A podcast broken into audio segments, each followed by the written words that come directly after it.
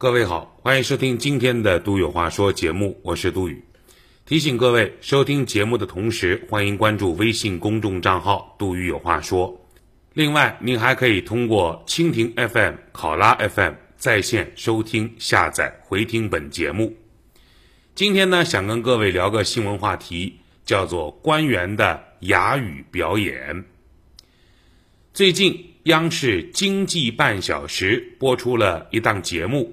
校园里的假水泥，在节目的十五分十秒之后，山东枣庄问题水泥联合调查组带队负责人面对镜头，做出了匪夷所思的举动，只张嘴不出声。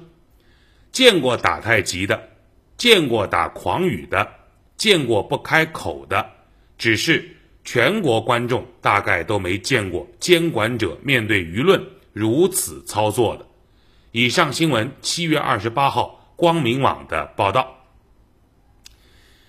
这个事儿啊，先给各位说一下前因后果啊。在河南有一个县叫鹿邑，这个地方呢有一所农村的学校，正在修建学生的宿舍。这个校舍原计划今年秋天开学的时候投入使用，可是呢，在进行基建工程打地基的时候，学校领导就发现了他们买的这个水泥啊好像有问题。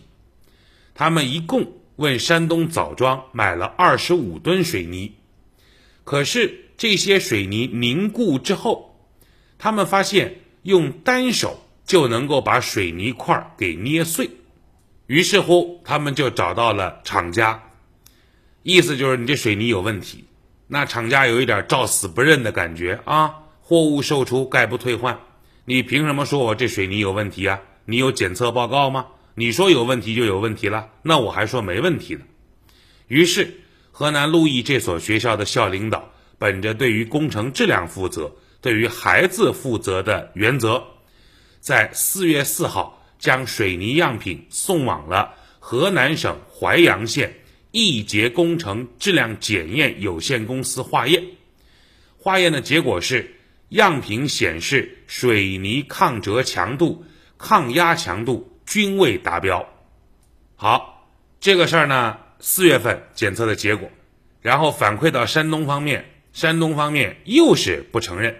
啊，各种你这个检测机构是不是靠谱啊？你这个检测的水平是不是有问题啊？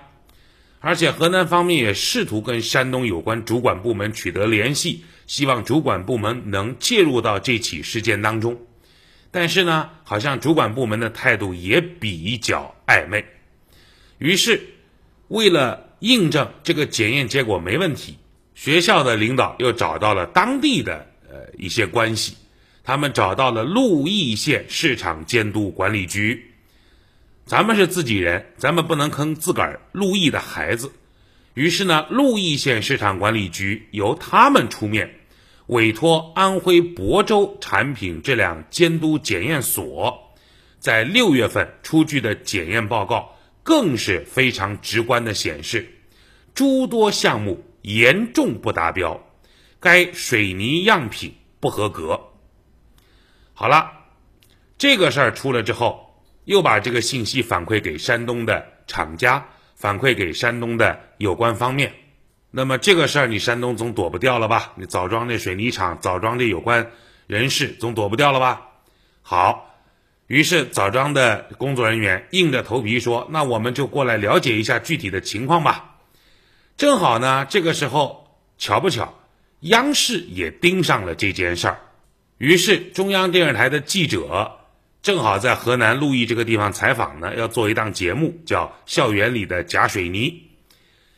在采访的过程当中，在记者调查的过程当中，正好碰到了山东枣庄来的调查水泥问题的调查组。根据调查组介绍，他们是山东省公安、工商、质检部门第二次来取样了。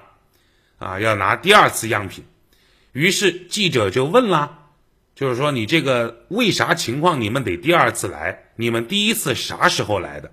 第一次来取没取到样？第一次来的那个检验结果什么样？为什么又一而再再而三的要跑第二次？然后呢，自称是山东枣庄台儿庄区市场监督管理局带队的负责人，面对记者的提问，在摄像头的记录之下，有五分钟只张嘴不出声，嘴巴嘴唇不停的在动，但是就是没有声音。记者的耳朵没有坏。这个采访设备的麦克风没有坏，一切都正常，他就是在那儿不吱声。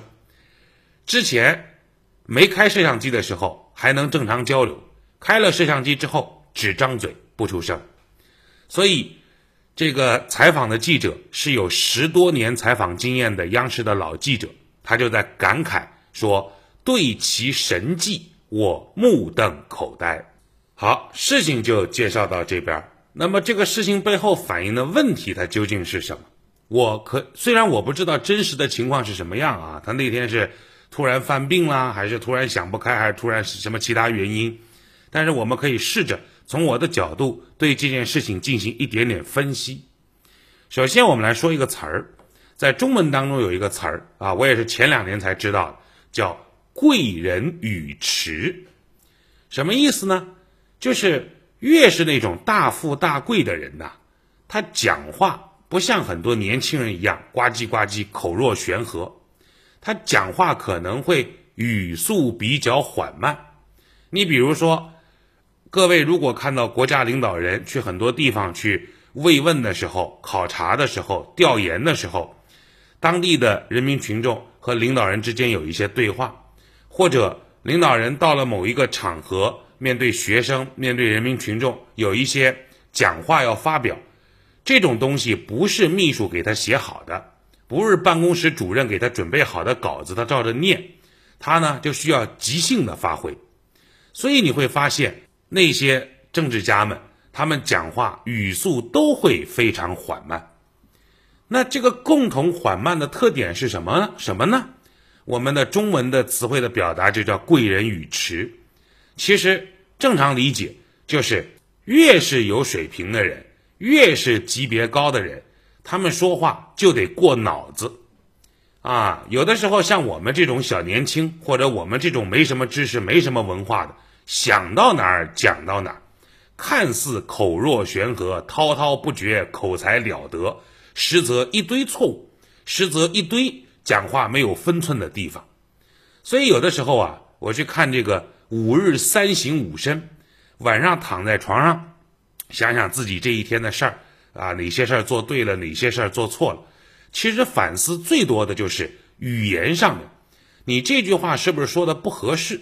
你这句话说的是不是不恰当？你这句话说的是不是不妥帖？所以啊，当你年纪越大的时候，你就越能够理解为什么有很多人讲话看似语速非常缓慢。你觉得人家真是笨，其实是你自个儿笨。那是因为人家每一句话都要过过自个儿的脑子。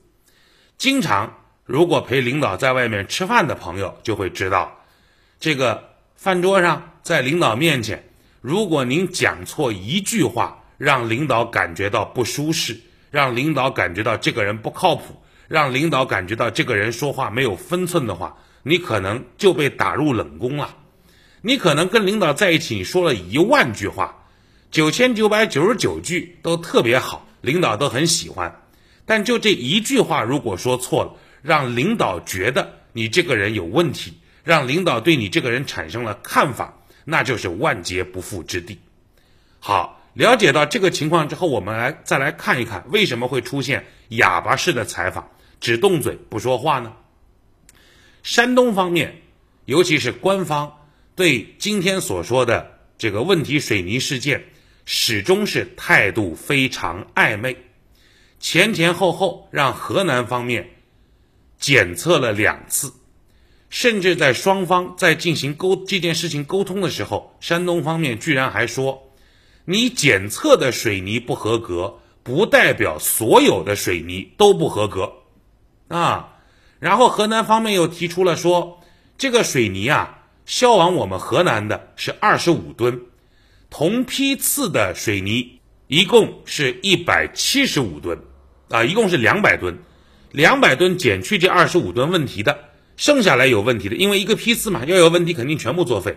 剩下来的有问题的一百七十五吨，在媒体在河南方面反复向山东这个印证，有关监管部门印证这一百七十五吨到底去哪儿了？你能告诉我吗？厂家能告诉我吗？到目前为止，始终是三缄其口，不愿意说这个背后究竟有什么样的隐情。而且还有一个细节，就是山东方面成立的这个问题水泥所谓的联合调查组，他并没有和河南方面通气，前后两次都是他们自个儿悄没声儿的就跑到河南来进行相关的采样，没有对接河南的兄弟单位有关部门，说我们一起把这个事情搞清楚查明白，没有的，就是悄悄的来，只不过这一次巧了。好死不死碰上央视采访的记者，才有这么一幕。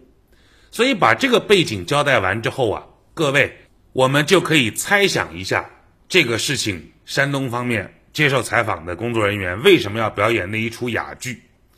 即便这个事儿行得正、做得直，但是对于山东而言，总归这是一个不光彩的事情吧？我们山东的企业出了问题，如果有关的领导干部。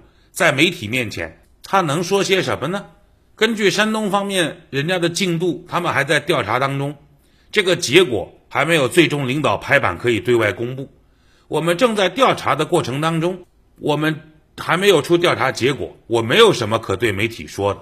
好，这是第一第一个可能性啊。第二点，即便我有一些可以跟媒体说的事情，但是我可能会考虑到第二个问题，就是。这个事儿对于我们山东而言不光彩，颜面无光。由我来接受采访的话，那么领导，我的领导看了会不会觉得这个事儿啊怪到我头上？当然，正常理性的思维都不会这样的啊。但是你要知道，有的时候有某一个人告诉你一个坏消息，由于这个坏消息引发了你极坏的心情。所以你就把告诉你这个坏消息的人也顺便给恨上。其实全天下都已经知道这个坏消息，你恨不恨他一点关系都没有，只是这个人他从他的嘴里告诉你这件事情而已。但是我们就有可能爱屋及乌，恨屋及乌，连带这个人也恨上。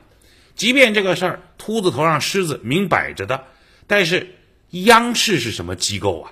你说你是县电视台，我能跟您讲讲。你说你是市电视台，我能跟你谈谈；你说你是省级电视台，那我得请示我的领导，我看我能不能接受采访，怎么接受采访？你把你问题提纲列出来。你说你是中央电视台，我天哪！我要是说错一句话，万劫不复。